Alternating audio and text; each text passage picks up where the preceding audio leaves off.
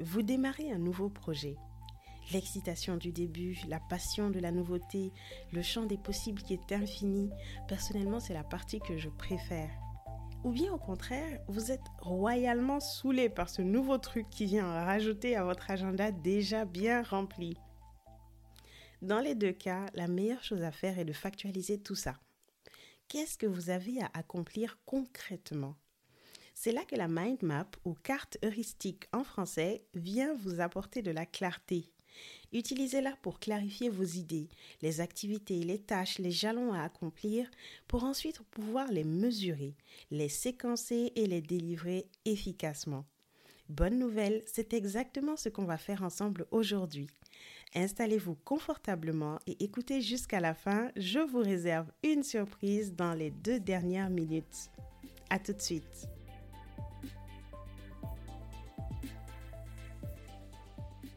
C'est quoi une mind map? Traduit littéralement, ce serait une carte de votre esprit. Plus clairement, c'est une représentation schématique de vos idées qui permettra de grouper ou de catégoriser ces idées pour donner un premier niveau d'organisation dans le chaos de notre esprit. Elle peut s'appliquer à n'importe quel sujet, depuis l'organisation de vos vacances jusqu'à la préparation de votre gros projet pluriannuel que vous venez de décrocher. Et qui peut le plus, peut le moins, alors on va utiliser l'exemple d'un projet informatique pour dessiner notre mind map. Posons le cadre. Vous débarquez en tant que chef de projet junior, tout fraîchement sorti d'école. Vous avez tellement bluffé le boss en entretien qu'il s'attend à ce que vous soyez autonome dès le début. Et justement, il vous confie d'entrée de jeu un projet super stratégique. Il s'agira de mettre en place un nouvel outil de suivi de projet au sein de son département. Vous paniquez? C'est bien, le track, ça peut être très positif.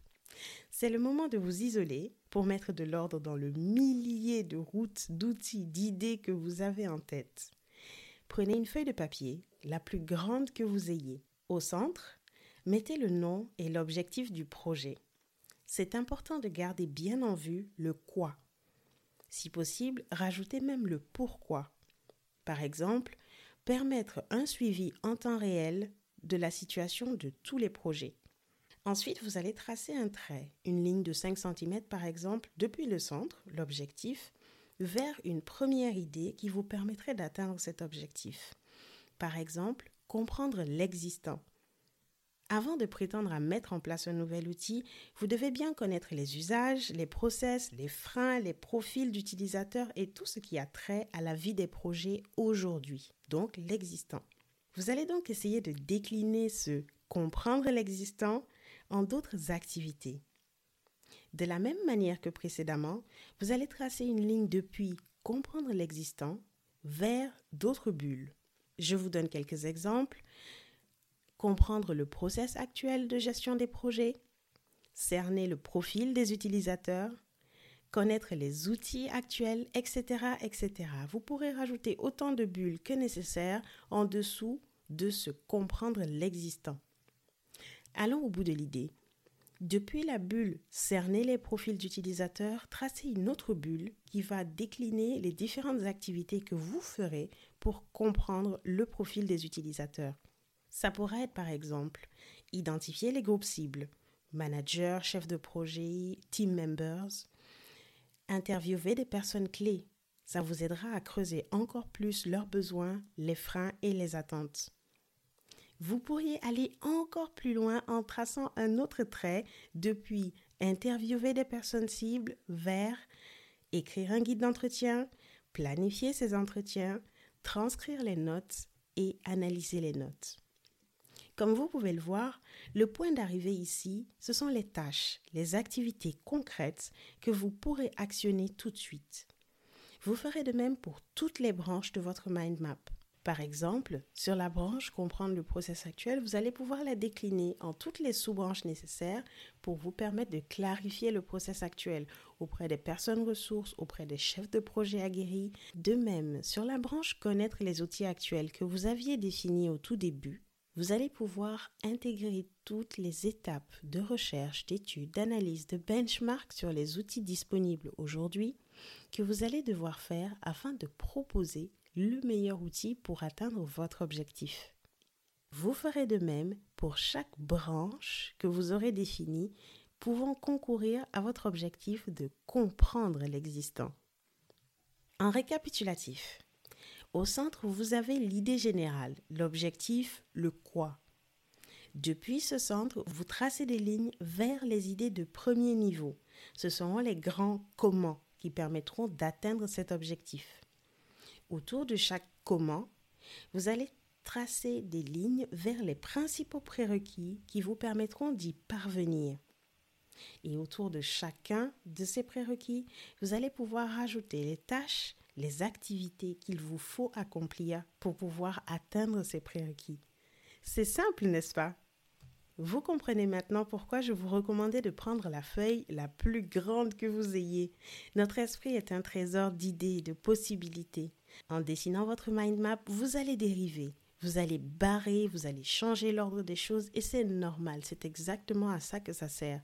L'essentiel, c'est qu'à la fin de l'exercice, vous ayez cette clarté dans vos idées qui permettra de briser la pétrification et de passer à l'action.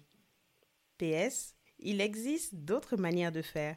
Je vous ai partagé celle-ci qui marche pour moi en partant de l'objectif vers l'action. N'hésitez pas à rechercher sur le net et à vous approprier la technique ou à voir différentes manières de faire. Deuxième PS, il existe aussi des applications qui permettent de créer votre mind map directement sur ordinateur. Je pense par exemple à FreeMind qui est gratuit en ligne ou encore à Mind Manager qui est payant mais très très élaboré. Je vous mets les liens dans les show notes sur l'efficientiste.com épisode 18. N'hésitez pas à y faire un tour, non seulement pour les liens, mais aussi pour une représentation visuelle de ce qu'est une mind map. Et pour finir, je vous avais promis une surprise, et eh bien la voici. Roulement de tambour, vous pourrez télécharger mon template de mind map directement depuis les show notes.